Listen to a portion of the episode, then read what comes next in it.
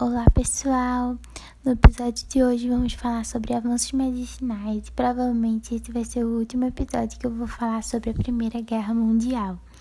Eu sei que tem muita coisa que eu deixei de fora, mas eu tentei fazer um resumo de tudo e sobre a questão de matemática, como não tem como fazer um podcast de matemática, eu vou postar no Instagram é, dois problemas que eu criei envolvendo guerra e matemática é, e a matemática é, com problema num post e a resolução no outro para poder enquadrar em todas as instruções que vocês me deram no briefing. Mas começando, os avanços medicinais. Então, o grande número de mortos e feridos ocasionou os médicos a encontrarem uma situação particularmente propícia à inovação. Como assim? Já havia muitos soldados morrendo, eles estavam literalmente no fundo do poço e aí eles deram um estalo, tipo, a gente pior que tá não fica. Então, vamos arriscar técnicas novas para tentar salvar a vida deles, já que eles já vão morrer de qualquer forma. Então, o que aconteceu?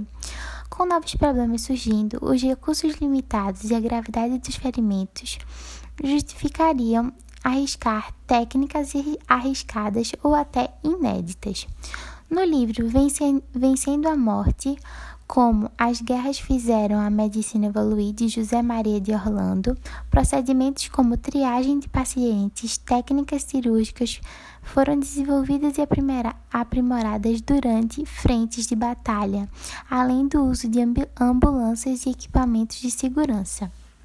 Um exemplo foi o próprio cinto de segurança utilizado para manter o piloto preso durante a Primeira Guerra, preso e seguro no, nas ambulâncias, nos aviões e, enfim, qualquer veículo.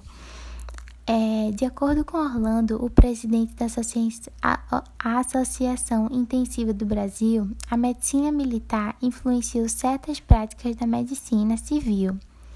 Antes das grandes guerras, a maior causa de morte dos soldados eram infecções e epidemias, como malária, cólera, varíola, onde o contágio era muito forte devido à situação degradante das trincheiras, porque elas eram muito sujas e o padrão, elas não tinham nenhum padrão de higiene, nenhum mínimo assim, elas eram horríveis e de uma situação degrada, degradante mesmo.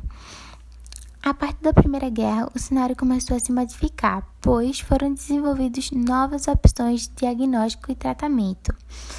É, o advento de antibióticos, cirurgias mais complexas que agora poderiam ser executadas com segurança e conforto, sob efeito de anestesia.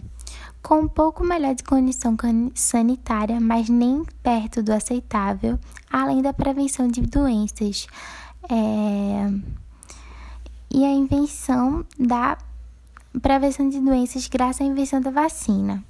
Um exemplo aqui: soldados que perdiam muito sangue tinham grandes ferimentos, e tinham grandes ferimentos passavam a receber soro fisiológico direto na veia, o que já era um grande avanço é, diante de tudo que eles já haviam passado e várias mortes que eles já haviam sofrido. Então, esses foram os avanços medicinais e eu espero ver vocês falando um pouco mais sobre o início e tudo mais, no mesmo esquema da Segunda Guerra Mundial. Foi ótimo ter, querendo ou não, esse, essa troca de aprendizado com vocês, explicando um pouquinho sobre a Primeira Guerra Mundial e nos vemos quando eu vim falar sobre a Segunda recente, daqui, daqui, amanhã provavelmente. É, até logo e é isso.